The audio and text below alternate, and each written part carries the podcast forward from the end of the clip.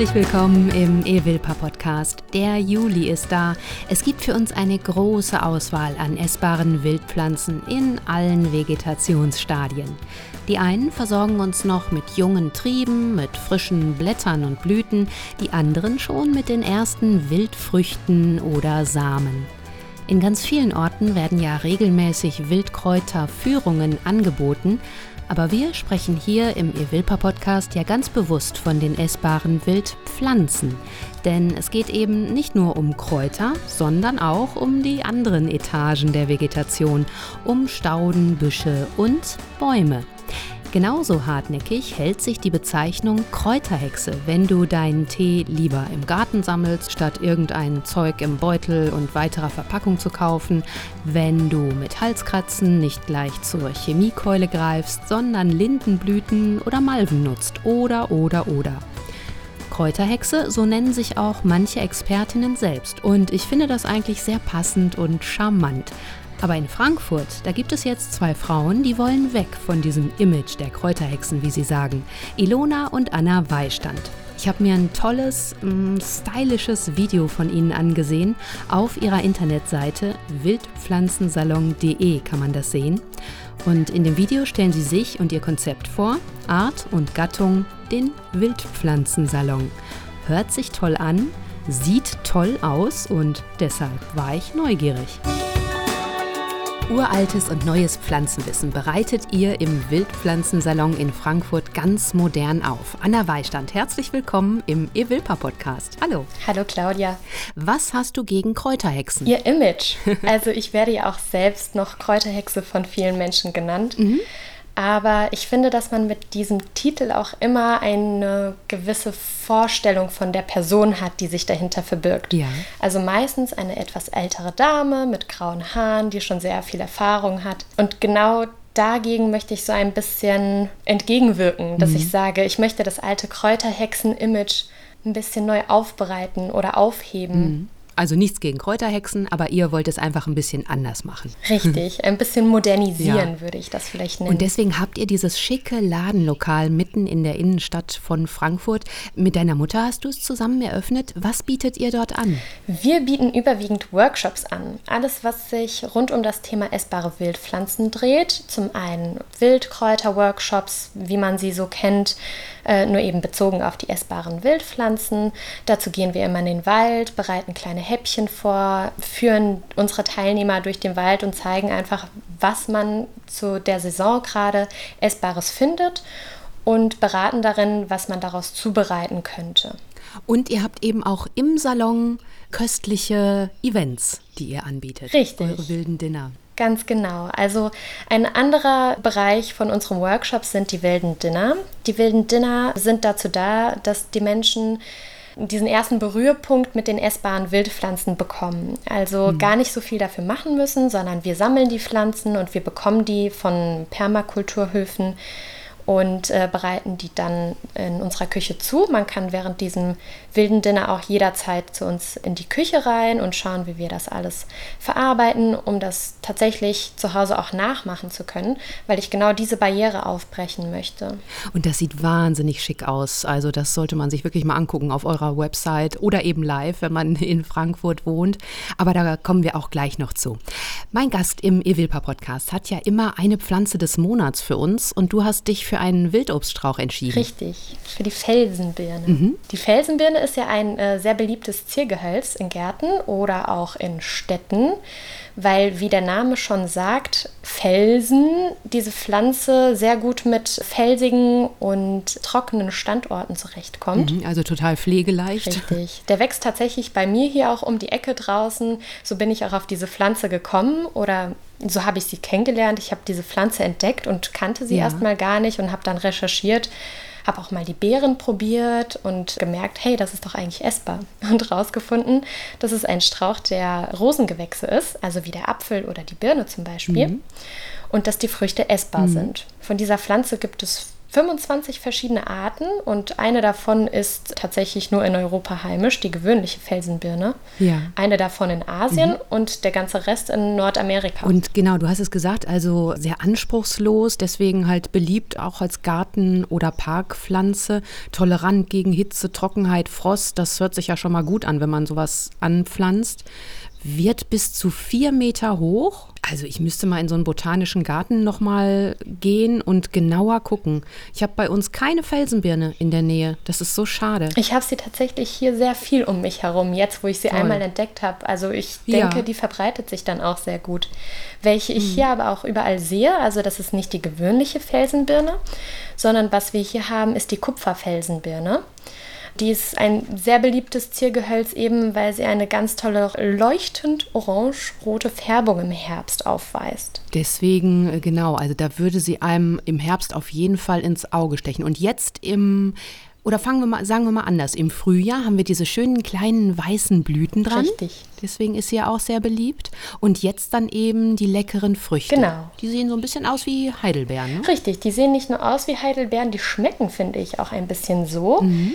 Also neben dem Heidelbeergeschmack kommt auch noch so ein leichter Marzipan-Mandelgeschmack mit dazu. Die Früchte haben ganz viele kleine Kerne und ich glaube, durch die Menge an den Kernen hat man so den Geschmack von den Mandeln nochmal verstärkt. Mhm. Wenn du die verarbeitest, wie achtest du dann drauf? Also die Kerne sollten nicht mit dabei sein. Die esse ich ne? durchaus. Mit. Ah ja, okay. Also das ist so eine geringe Menge, dass wir die durchaus mitkonsumieren. An Blausäure. Genau, genau. Und neben den ganzen Vitaminen und Mineralien, die in, dieser, in diesen Früchten enthalten sind, ist durch die ganz vielen Kerne Pektin mit enthalten. Mhm. Und das ist ein großer Vorteil beim Kochen von Marmeladen, weil wir da, wenn wir die Marmelade einkochen, gar keine Gelatine oder nichts zum Gelieren mit einkochen, sondern einfach nur ein klein wenig Zucker. Mhm kochen die Beeren und dann haben wir gleich eine Marmelade, die ganz schnell steif wird. Also du musst auch gar nicht so viel Zucker dann nehmen. Ich habe noch keine Marmelade oder noch nichts damit gemacht. Nee, gar nicht so viel Zucker. Also gar nicht wie wenn man jetzt eine richtige Marmelade zum Beispiel aus Preiselbeeren machen würde, mhm. sondern tatsächlich vielleicht ja. ein Viertel von der Menge. Ah, toll. Oder aus äh, sauren Johannisbeeren, da brauchst du ja auch irgendwie ein bisschen mehr Süße wahrscheinlich. Ja. Ne? Genau. Inhaltsstoffe hattest du genannt, ja die dunkle Farbe, also die äh, sekundären Pflanzenstoffe, da haben wir die Anthocyane, die gegen freie Radikale gut sind und einfach ganz toll fürs Immunsystem, Immunsystem stärkend. Genau, und ansonsten, was da vielleicht noch zu beachten wäre, ist, dass wenn man diese Pflanze entdeckt, dass man früh genug anfängt, sie zu beobachten da die Früchte so gegen Juni, Ende Juni, Anfang Juli sich ausbilden. Und wenn man nicht schnell genug ist, können auch die Vögel als erstes ja. dran sein. Mhm. Die Erfahrung habe ich zum Beispiel letztes Jahr gemacht. Also da habe ich mhm. mich schon auf die Felsenbirne gefreut, habe gesehen, dass die Früchte schon da sind und zwei, drei Tage später, als ich sie sammeln wollte, waren sie alle weg weil die Vögel sie vor mir entdeckt haben. Ja, genau. Das ist ja mit vielen Sachen so, ne? Und wenn du dann nicht gerade einen im Garten stehen hast, wo du irgendwie ein Netz drüber werfen kannst, dann das geht ja auch ganz schnell durchaus, dass sie sich einmal über so oh, ja. einen Busch hermachen.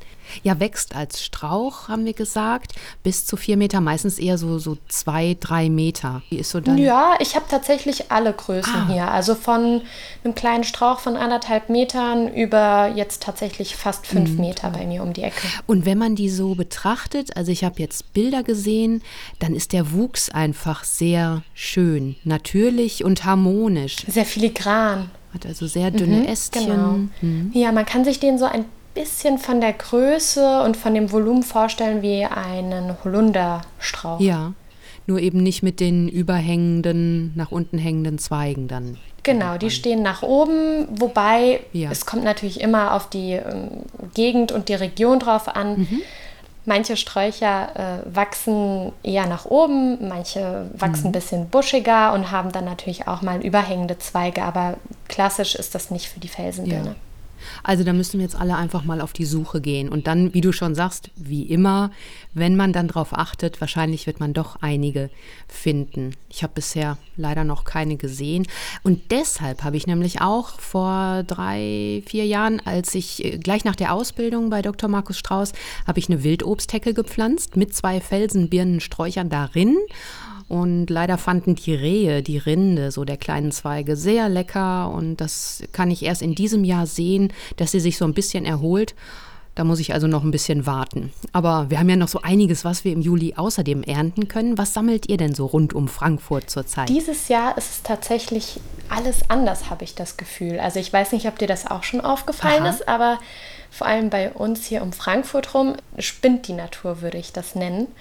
Alles ist viel früher dran. Wir hatten eine sehr kurze Holunder Blütenphase zum Beispiel auch nur. Gerade haben wir erst angefangen, die Himbeeren im Wald zu sammeln.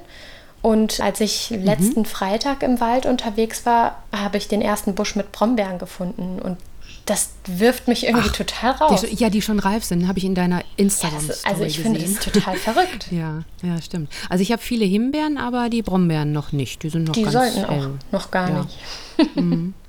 Also alles irgendwie sehr durcheinander. Aber was wir aktuell sonst noch mhm. sammeln, sind natürlich die Brennnesseln.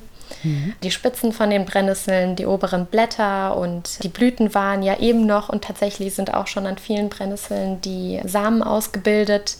Wir haben jetzt auch schon die Samen von der Knoblauchsrauke, die wir langsam anfangen zu sammeln, um später daraus Senf herzustellen. Ah, so, das haben wir nämlich gestern überlegt. Wie aufwendig. Also ich habe das auch bisher nur so gemacht, um die mal zu probieren. Aber ihr sammelt die tatsächlich, die Samen der Knoblauchsrauke und stellt daraus was her. Das wollen wir jetzt machen, ja. Mhm. Das ist ein bisschen einfacher, wenn man einfach nur die Pflanze oben abbricht, also die trockenen ja. Zweige und in eine große Papiertüte reinlegt, schüttelt, schüttelt so, genau. Oder, ja, genau. So wie man es ja auch gut mit den Brennnesselsamen immer machen kann. Richtig. Mhm. Genau, und der Knoblauchsrauke tut es ja nichts, wenn man die oben jetzt entfernt, weil das ist ja, ja, eine zweijährige Pflanze. Das heißt, die ist dann sowieso schon vorbei, wenn die Samen ausgebildet mhm. hat. Und gibt es eben auch sehr reichlich, ja, bei uns auch. Genau. Ja. Wie macht ihr das dann mit dem? Also wir haben den gestern mal probiert und die sind ja auch sehr hart, die Samenkörner mhm. schon, ne? aber irgendwie mhm. quetschen. Die kann man einfach leicht anmörsern. Ah, ja. Oh, toll, das muss ich auch ausprobieren. Ja. Super. Ja, wir haben so viel, äh, so viel davon.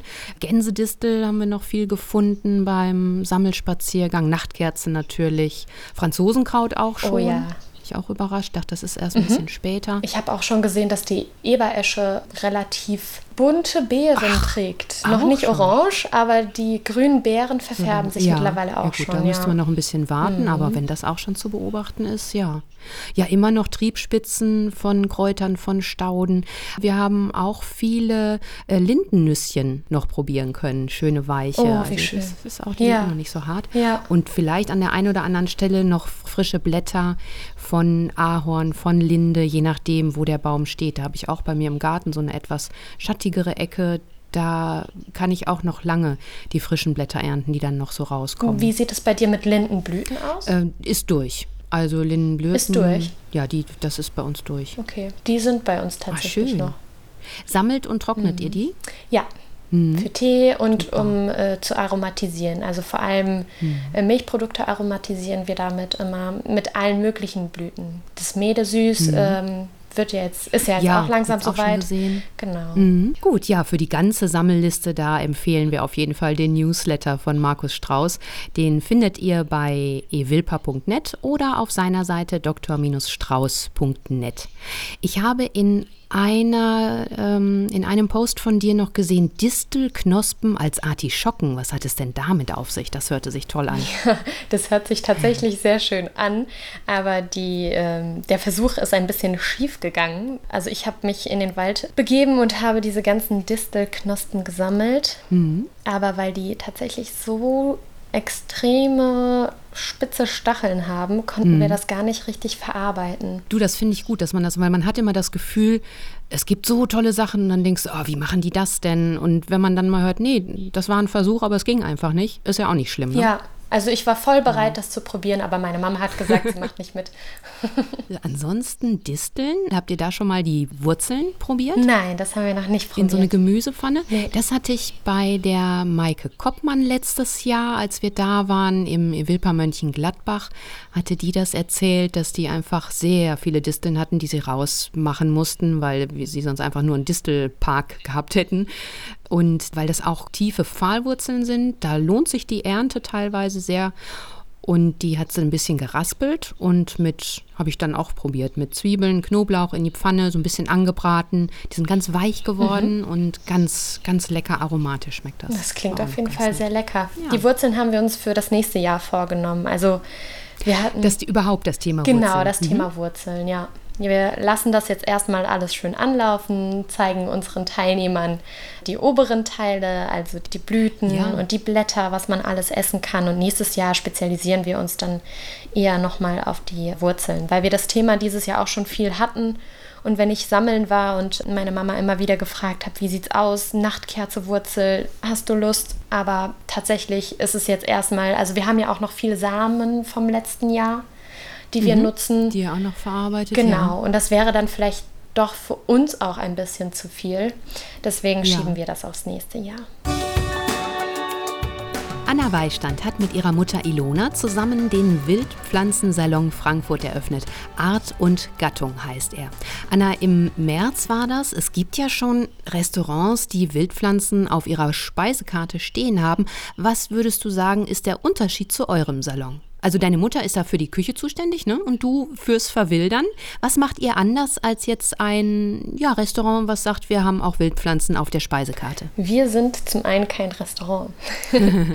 also wir möchten dieses Wissen rund um die essbaren Wildpflanzen vor allem unseren Teilnehmern vermitteln. Ich würde sagen, darin liegt der große Unterschied, weil mhm. wenn ich in ein Restaurant gehe, das die Pflanzen einfach nur verarbeitet, dann habe ich natürlich das kurze Geschmackserlebnis, aber ich nehme davon nicht wirklich was mit nach Hause Hause. Und was bei uns an erster Stelle steht, ist, dass der Teilnehmer die Pflanzen probiert danach auch erkennen kann und zu Hause irgendwann selbst zubereitet. Ja, toll. Also ihr transportiert das Wissen noch. Ja, schön. Richtig. Und die wilden Dinner, die du gerade auch schon angedeutet hast, wie finden die statt? Also, die wilden Dinner finden immer in Kooperation mit entweder einem Sommelier oder einem Barkeeper aus Frankfurt statt. Das erwähne ich auch immer ganz gerne mit dazu, weil wir ja eher die Experten für das Essbare sind und das Kulinarische mhm. und nicht die Experten für die Getränke. Trotzdem möchte ich meinen Teilnehmern mhm ein rundes Erlebnis bieten und deswegen tun wir uns dann immer mit einem Experten für die Getränke zusammen. Das heißt, die Teilnehmer kommen im Salon an, werden mit einem Begrüßungsdrink mhm. erwartet, den wir zuvor auch mit dem, wenn es mit einem Barkeeper stattfindet, zusammen einen wilden Drink vorbereiten. Das letzte Mal war das zum Beispiel ein Veilchencocktail. Danach bekommen die Teilnehmer auch gleich schon ein kleines wildes Häppchen auf die Hand, während sie noch bei der Begrüßung sind und dürfen mal probieren, mhm. was sie heute Abend erwartet. Und dann äh, geht es zu Tisch und wir starten mit dem ersten Gang. Und jederzeit darf der Teilnehmer auch bei uns in der Küche hinten vorbeischauen und zusehen, wie wir die Gerichte zubereiten oder wie wir die Pflanzen verarbeiten, damit er hm. eben zu Hause das Gleiche nachmachen kann. Ja, oder wenigstens neugierig wird und einfache Sachen ausprobiert. Da wirst du auch immer viel erklären. Richtig. Dann, ne? Ich begleite den ganzen Abend über die Gäste mit meinem wilden Wissen. Ich erkläre immer, was in den Gerichten drin steckt, welche Inhaltsstoffe die Pflanzen tragen, wie man sie noch anders verarbeiten könnte. Also im Prinzip ein erweiterter Waldworkshop, den wir sonst so geben. Mhm. Ja, toll. Und euer Name Wildpflanzensalon, das klingt ja schon sehr edel, wenn man sich deine Fotos und Videos anguckt. Allein schon der geschwungene Schriftzug Art und Gattung, ja, dann bestätigt sich dieser Eindruck. Das ist nochmal so eine absolute Bereicherung, finde ich, und zeigt für mich auch, wie vielfältig und bunt die Menschen so sind, die sich mit Wildpflanzen beschäftigen. Und da sieht man die gelernte Kommunikationsdesignerin, oder? Du entwirfst da natürlich alles selbst. Tatsächlich nicht. Oh. Also ja, ich habe natürlich große Ansprüche an die Kommunikation nach außen ja. und an mein Corporate Design gehabt und das habe ich auch über viele Jahre versucht zu entwickeln. Ja. Aber nachdem ich mich dann auch mit vielen anderen Kreativen ausgetauscht habe zu diesem Thema, habe ich immer nur ein Lachen entgegenbekommen, weil es dann auch hieß, du bist doch eine Kreative, du kannst das doch nicht für dich selbst machen. Ach so. Ähm, weil man tatsächlich auch, man verfriemelt sich in vielen Details und kommt nicht voran Aha. bei so einer Entwicklung und man braucht auch einfach mal den Blick von außen.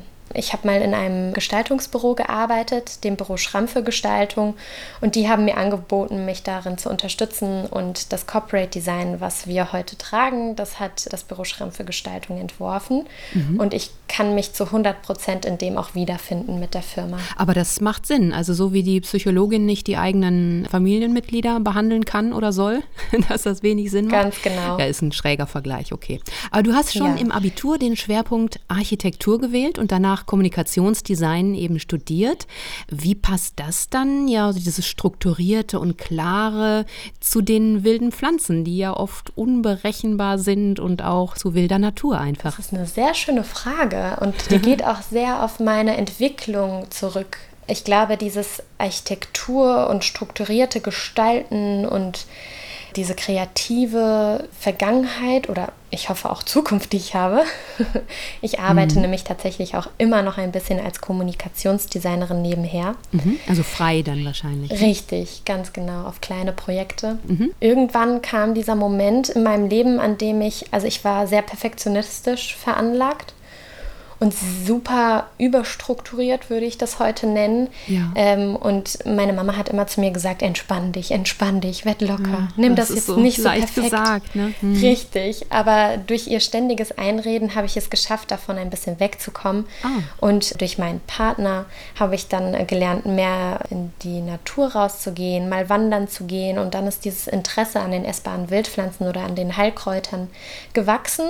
Und durch den Perfektionismus, den ich so ein bisschen ablegen konnte, habe ich mir eben erlaubt, ein bisschen, naja, nicht mehr so strukturiert zu sein und viel mehr mhm. den Moment zu genießen. Ja. Und ich glaube, da passt das jetzt einfach auch viel mehr rein. Mhm. In eurem Imagevideo, da sitzt ihr beide mitten im Wald, so ganz schick angezogen, um euch herum die Wildnis, die euch aber irgendwie nichts anhaben kann, würde ich jetzt mal sagen. So eine Szene, die könnte in einem Schloss spielen mit zwei modernen, adligen Damen. Also der Begriff Salon wird da wunderbar in Szene gesetzt. Das sollte man sich unbedingt mal angucken. Ja, und wie geht das dann mit dem wilden Natürlichen auch zusammen? Das steht ja so fürs Ungeordnete. Mhm mit diesen anderen edlen Eindrücken? Was würdest du sagen? Also zum einen ist dieser Begriff Salon vielleicht auch sehr wichtig in dem Ganzen, weil Salon ein Raum sein soll, ein mhm. Ort, an dem man ja Gäste empfängt. Das ist ja auch historisch, ne? Diese äh, Salontreffen oder die Salons, die es dann so in der feinen Gesellschaft gab, wo man sich ja auch zu verschiedenen Themen und zu Gesprächen dann getroffen hat. Ganz genau. Und damit wollten wir einfach so ein neues neues Zeichen setzen, dass wir sagen, mhm. dieses alte Salon, also wir verbinden ja sehr viel neu und alt bei uns. Mhm. Und da Salon ja auch so ein bisschen eben aus dem Älteren kommt, interpretieren wir das alles neu mhm. und schaffen einen Raum der Begegnung, in dem man sich mit essbaren Wildpflanzen austauschen kann oder zu dem man sich mit essbaren Wildpflanzen austauschen kann und bringen das eben auf diese moderne Art und Weise dem Städter einfach ein bisschen näher. Mhm. Also diese Hürde soll wirklich genommen werden, dass der Städter jetzt nicht das Gefühl hat, er geht irgendwo rein, wo es ganz komisch wird. Also dieses ganze Thema essbare Wildpflanzen und Kräuter wird ja, wie gesagt, immer noch mal mit der Hexerei so ein bisschen verbunden mhm. und. Also, dass man vielleicht auch Angst bekommt und dass einem das unheimlich wird. Also Angst im Sinne von, was tue ich mir da an? Das kann doch nichts Gutes sein oder so. Ganz genau. Mhm. Aber in unseren Salon soll man reinkommen, wie als würde man in ein Museum oder schönes Restaurant ja. oder schönes Café reinkommt und dass der Städter sozusagen mit dem Thema essbare Wildpflanzen auch dann erst sich damit auseinandersetzt, wenn er drin mhm. ist. Mhm. Aber die Hemmung reinzukommen soll damit genommen werden, dass wir den Look haben, den wir haben. Ja. Den Wald in die Stadt holen habt ihr auch so ein bisschen auf eurer Seite, so den Slogan. Ne? Das finde ich auch genau. ganz toll. Jetzt haben wir deine Mutter schon ein paar Mal erwähnt. Wie arbeitet ihr zusammen? Wie hat sie auch mit deinem Weg zu essbaren Wildpflanzen zu tun? Meine Mutter hat mich schon immer dabei unterstützt, alte Gebräuche nicht zu vergessen.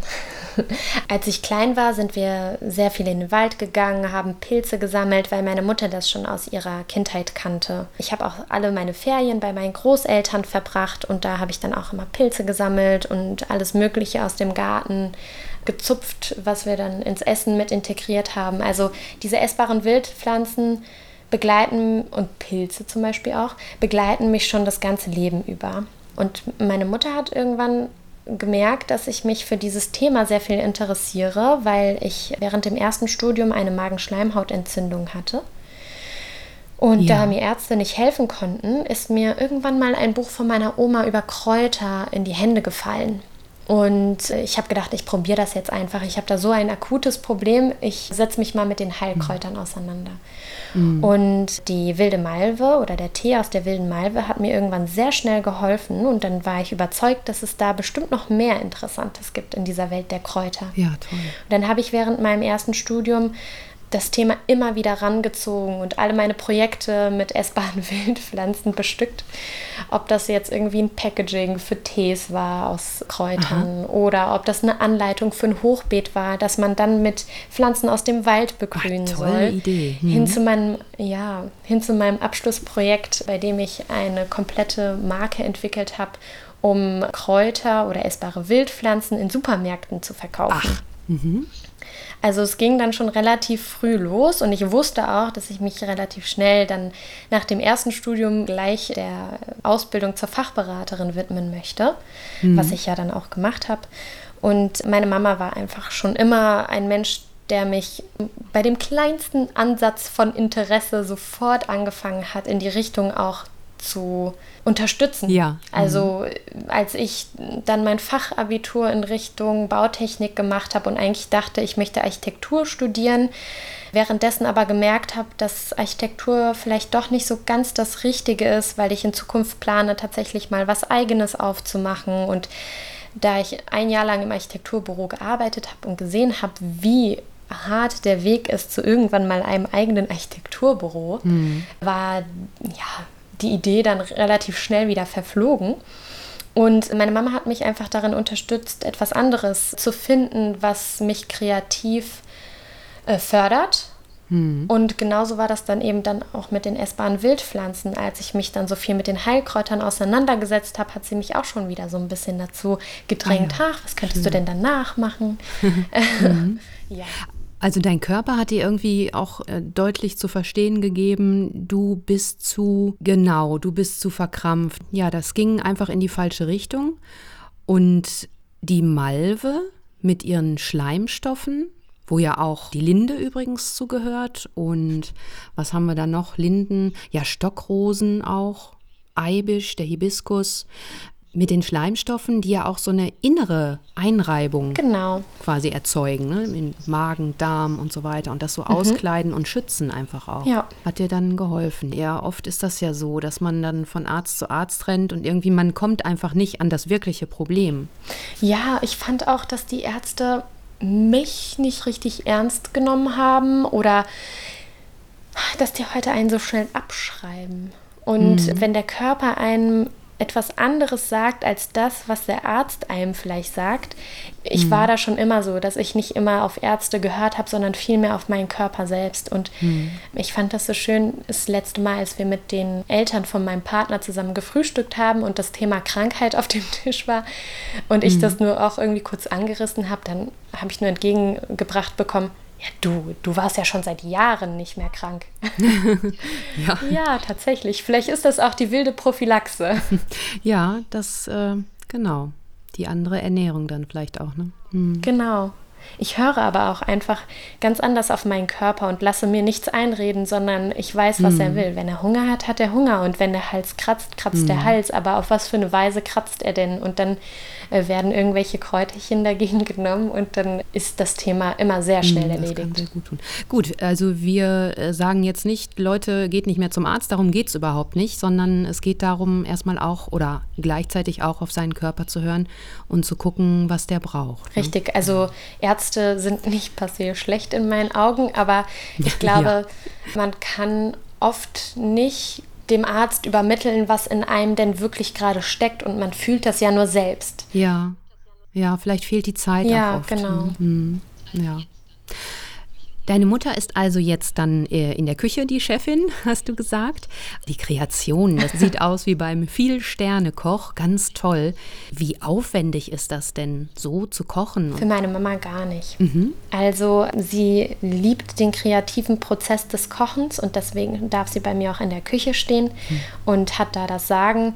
Und dass wie unsere Speisen aussehen, so sah das auch meine ganze Kindheit über aus. Das Feedback habe ich auch immer von meinen Freunden bekommen, dass es bei mir entweder wirklich außergewöhnlich lecker war oder immer so schön. Und für meine Mama ist das wirklich kurz mal aus dem Ärmel geschüttelt. Oh, toll. Ja. Ihr habt im März den Salon eröffnet. Du hast gerade angedeutet, dass ihr da oder dass du da lange geplant hast. Wie lange dauert sowas? Von der ersten Idee praktisch bis zur Eröffnung? Die Idee eines Cafés oder Concept Stores, die habe ich schon viele Jahre.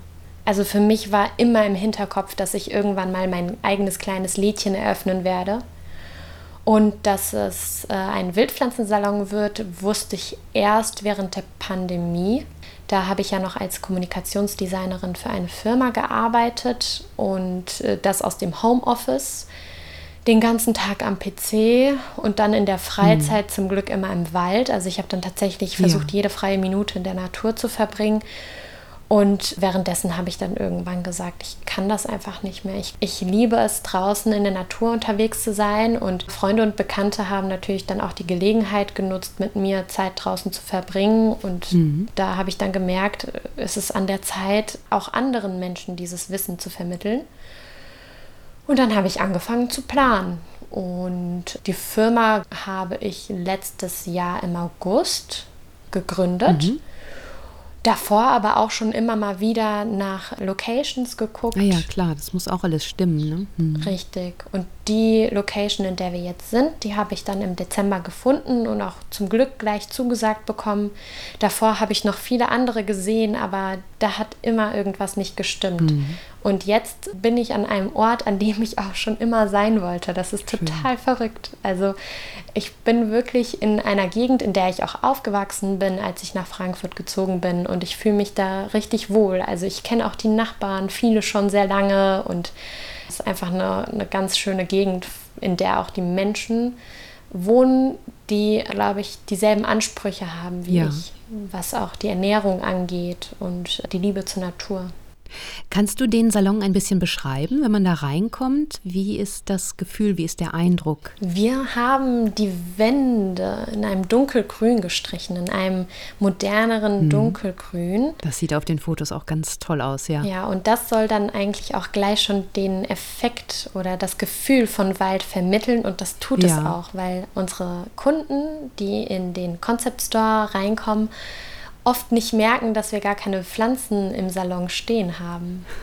Wir haben eine Dekolampe mit Reagenzgläsern, in der wir immer wieder eine neue Ausstellung mit essbaren Wildpflanzen darin dekorieren so dass die Kunden, wenn sie am Salon vorbeilaufen, auch immer dazu abgeholt sind, so, ah, jetzt ist Kirschenzeit. Ah ja, dass genau da das dann zu sehen ist, was genau gerade draußen zu holen ist auch oder zu ernten. Richtig, genau. Ansonsten haben wir ein wunderschönes Regal, was meine Mama gestaltet hat und von einem Schreiner bauen lassen hat aus alten Dielen an einer Wand, in der auch die ganzen Produkte präsentiert sind, die wir im Salon verkaufen.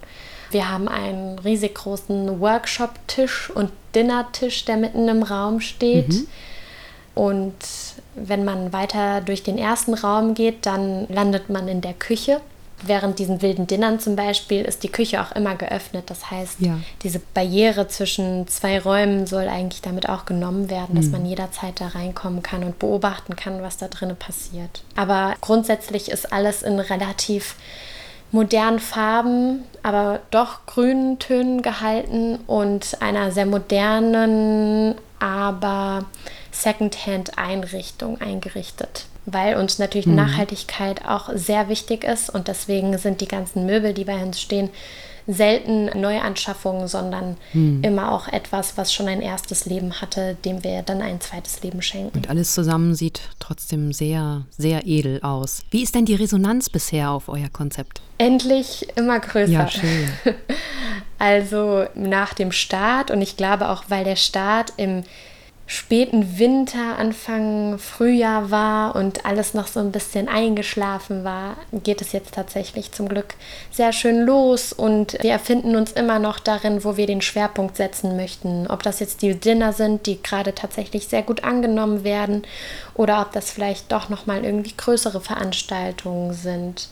Hinzu wollen wir noch mehr Workshops machen. Also es ist sehr offen noch gestaltet, in welche Richtung wir den Schwerpunkt setzen. Mhm. Aber diese Resonanz ist auf jeden Fall da. Und wie gesagt, die wilden Dinner, die laufen gerade sehr gut an. Mhm. Ich möchte jetzt in Zukunft, wenn ich wieder ein bisschen was abgearbeitet habe und wieder ein bisschen mehr Zeit zum Planen habe, im Salon auch ein kleines Café eröffnen.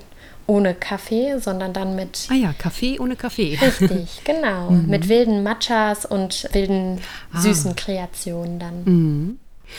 Und du persönlich gehst aber auch noch weiter. Also nach der Fachberaterin für essbare Wildpflanzen machst du jetzt noch eine Ausbildung zur staatlich geprüften Naturschützerin. Wo und wie geht das?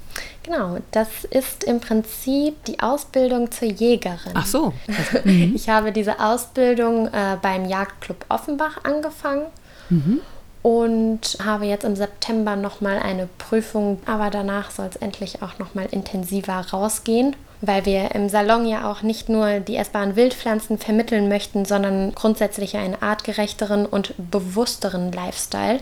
Mhm. Und für mich da spielt das Fleisch auch natürlich eine große Rolle.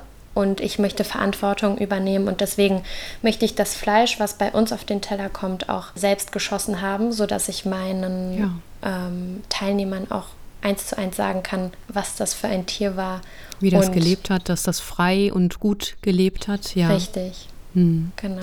Deswegen muss gar nicht unbedingt, denn es sind ja viele Kolleginnen und Kollegen, die dann vegan oder vegetarisch auch noch kochen, zubereiten und so weiter. Das ist für euch gar nicht ein Nee, muss. das ist bei uns auch gar kein Thema. Also ich möchte von diesem hm. Schubladendenken auch weitestgehend wegkommen, ja. weil ich finde, dass man für eine gesunde Ernährung nicht irgendeinem Trend folgen muss also ich beobachte, dass viele Menschen sich dem vegetarischen oder dem veganen Trend anschließen, einfach nur weil sie glauben, dass das gesund wäre. Mhm. Das sehe ich anders. Und für mich spielt Fleisch eine große Rolle. Ich meine, wer vielleicht auch die Bücher von Markus mal gelesen hat, der sagt ja auch, wie wir früher gelebt haben. Und ich glaube, wenn wir kein Fleisch gegessen hätten, dann hätten wir uns auch nicht zu dem entwickelt, wo wir heute sind. Ja. Hm. Würden Vegetarier jetzt vielleicht was anderes sagen? Da weiß ich nicht, aber ich meine auch gerade, wie du gesagt hast, dieses Schubladendenken. Und Richtig, das genau. hat irgendwie keinen Platz. Der eine gegen den anderen, nee, es soll jeder so machen, wie er meint. Das finde ich auch. Also wir haben jetzt tatsächlich bald auch noch ein wildes Dinner als geschlossene Veranstaltung und da haben die Teilnehmer darum gebeten, dass wir vegetarisch kochen. Ja. Das ist für uns natürlich auch gar ja. kein Problem. Also ja, wir passen genau. uns da auch gerne an. Mhm. Aber da Fleisch in der heutigen Gesellschaft auch immer noch eine große Rolle spielt und die ganze Massentierhaltung, ist mir das wichtig, den Teilnehmern zu zeigen, dass es auch anders geht. Mhm. Und als Jägerin lernst du eben, wie du das Tier tötest und dann wahrscheinlich komplett verwendest. Absolut. Das ist auch ein mhm. Teil der Ausbildung. Aber vor allem ist, glaube ich, der Name staatlich geprüfte Naturschützerin viel zutreffender für die ja. Ausbildung, weil man einfach die Natur noch ja. viel besser kennenlernt. Also ich sehe jetzt auch erst noch mal viel mehr Zusammenhänge, die ich meinen Teilnehmern auch noch mit übermitteln kann. Ich erkenne die Vögel am Himmel oder an ihren Lauten. Ich weiß, mhm. welche Pflanzen für uns vielleicht nicht genießbar sind, aber eben für die Tiere und das mhm. ist jetzt wirklich noch mal viel runder geworden. Und auch welche Umgebung die Tiere brauchen. Also das ist ja auch immer das Argument von Jägerinnen und Jägern, dass man sagt, die Wälder können ja auch nicht voller Rehe sein zum Beispiel oder voller Wildschweine. Also es ist einfach ausgewogen. Mm, ich glaube, das ist ein Argument von Förstern. Ah, okay. also ich glaube auch tatsächlich, dass die Natur sich auf jeden Fall selbst regulieren kann. Mhm. Bei mir geht es nicht darum, die Natur zu regulieren. Ich meine, wir Menschen nehmen den Tieren so viel Platz weg. Wir vergrößern die Städte und Vorstädte mhm. und äh, rauben denen den Lebensraum. Da sollen wir uns nicht wundern, wenn es überfahrene Tiere gibt, die eigentlich gestern sozusagen noch da ihren Lebensraum hatten, wir heute dort aber eine Straße haben wollen. Mhm. Natürlich sind das so Aspekte, die wir dann zum Beispiel als Jäger auch beachten, dass wir die Tiere bejagen, die in der Nähe von Straßen leben um eben Kollisionen mit Autos zu vermeiden, hm. so dass jeder etwas davon hat. Aber ich denke, dass die Natur das auch durchaus selbst schafft. Der Förster möchte nur einfach einen großen Ertrag und deswegen passt ihm das nicht, wenn ein Tier seine Bäumchen anfrisst. Hm. Naja. Nochmal zurück zum Salon. Wenn du dir wünschen könntest, der Wildpflanzensalon Art und Gattung in fünf Jahren, wo würdest du euch sehen? Hm. Davon habe ich auf jeden Fall schon eine große Vorstellung. Ah. Also es sollte nicht nur dieser eine Salon bleiben, sondern ich würde super gerne noch mehr Standorte mit diversen Spezialisierungen haben. Also einen Raum für Workshops, einen Raum, in dem wir dieses Café haben, von dem ich gesprochen habe, und dass sich alles so ein bisschen räumlich trennt, was die Schwerpunkte angeht. Jetzt im Juli können wir viele Vorräte sammeln und haltbar machen, weil einfach so viel Auswahl da ist. Wenn ihr euch gerade damit intensiver beschäftigen wollt, dann hört doch in die Folge 8 aus dem vergangenen Jahr. Da nämlich, also im August, hat Dr. Markus Strauß ausführlich über die verschiedenen Methoden des Haltbarmachens gesprochen. Einfrieren, trocknen, einlegen, fermentieren. Was ist wofür gut geeignet? Wie verändern sich Geschmack und Inhaltsstoffe? All das in der Rubrik Wildes Wissen in der Folge 8 von Wild und Gesund. Und damit sind wir am Schluss dieser Folge Evilpa Podcast. Anna Weistand vom Wildpflanzensalon Frankfurt noch eine letzte Frage. Was steht auf eurer To-Do-Liste, wenn es jetzt darum geht, Vorräte für den Winter zu hamstern? Ich würde sagen, vor allem die Lindenblüten weil die ja auch sehr gut gegen Erkältung und Fieber sind. Da äh, haben wir eigentlich immer einen reichlichen Vorrat für uns persönlich. Da muss es vielleicht tatsächlich ein bisschen mehr werden, dass wir auch unseren mhm. Kunden und Kursteilnehmern ein bisschen was bieten können. Mhm. Leider sind wir noch nicht zum Sammeln gekommen, aber die Blüten gibt es noch. Ich weiß, ich muss Gas geben. Und ansonsten auf jeden Fall die Brennnesselsamen mhm. und alle anderen Samen, die jetzt demnächst anstehen. Mhm. Ich hatte mir für dieses Jahr vorgenommen, mehr Laubmehle zu machen und das habe ich auch ein bisschen was geschafft. Also Linde, Hasel, Birke, fein gemahlen und in Gläsern, warten jetzt auf Herbst und Winter. Und mhm. jetzt will ich vor allem bald den Breitwegerichsamen haben. Ich kaufe nämlich nicht mehr die indischen Verwandten, die teuren Flohsamenschalen, sondern neben den heimischen Wegerich, also die Samen und Samenschalen, dann sehr gern zum Brot backen. Ich mache so Sauerteigbrot mit äh, Roggen vor allem und dann noch Dinkelanteil und da passt das total gut. Dann wird das richtig schön saftig, das Brot. Und natürlich, genau, fange ich auch jetzt schon langsam mit Brennnesselsamen an, so wie jedes da Jahr. Da könntest du jetzt aber ja. auch noch von dem Breitwegerich, bevor die Samen ausgebildet sind, mhm einfach nur die Knospen sammeln und einlegen und dann auf deinem Brot essen. Ah, ja, auch sehr lecker. Also ich habe letztes Jahr mal, haben wir die gesammelt und so leicht angebraten. Das war auch sehr lecker. Und dann über einen Salat. Mhm. Das war schön. Ich mag immer ja. leider nicht dieses eingelegte, diesen, diese Essigsachen. Weil du kannst ja auch ganz viel dann so als falsche Kapern und so einlegen. Und genau, das machen oh, wir ganz viel. Ich nicht so gern. Naja, aber wer es mag, genau, ah. schön. Das ist auf jeden Fall nochmal ein schöner Tipp. Damit also viele Grüße in die Ohren. Habt einen schönen sommerlichen Juli. Anna Weistand, dir vielen Dank fürs Mitmachen beim Evilpa Podcast. Vielen Dank, Claudia. Und guckt alle mal vorbei, wenn ihr in der Nähe seid, in ihrem Wildpflanzensalon in Frankfurt. Unter diesem Namen findet ihr Infos im Internet oder in den sozialen Netzwerken. Bis zur nächsten Folge Wild und Gesund Wege.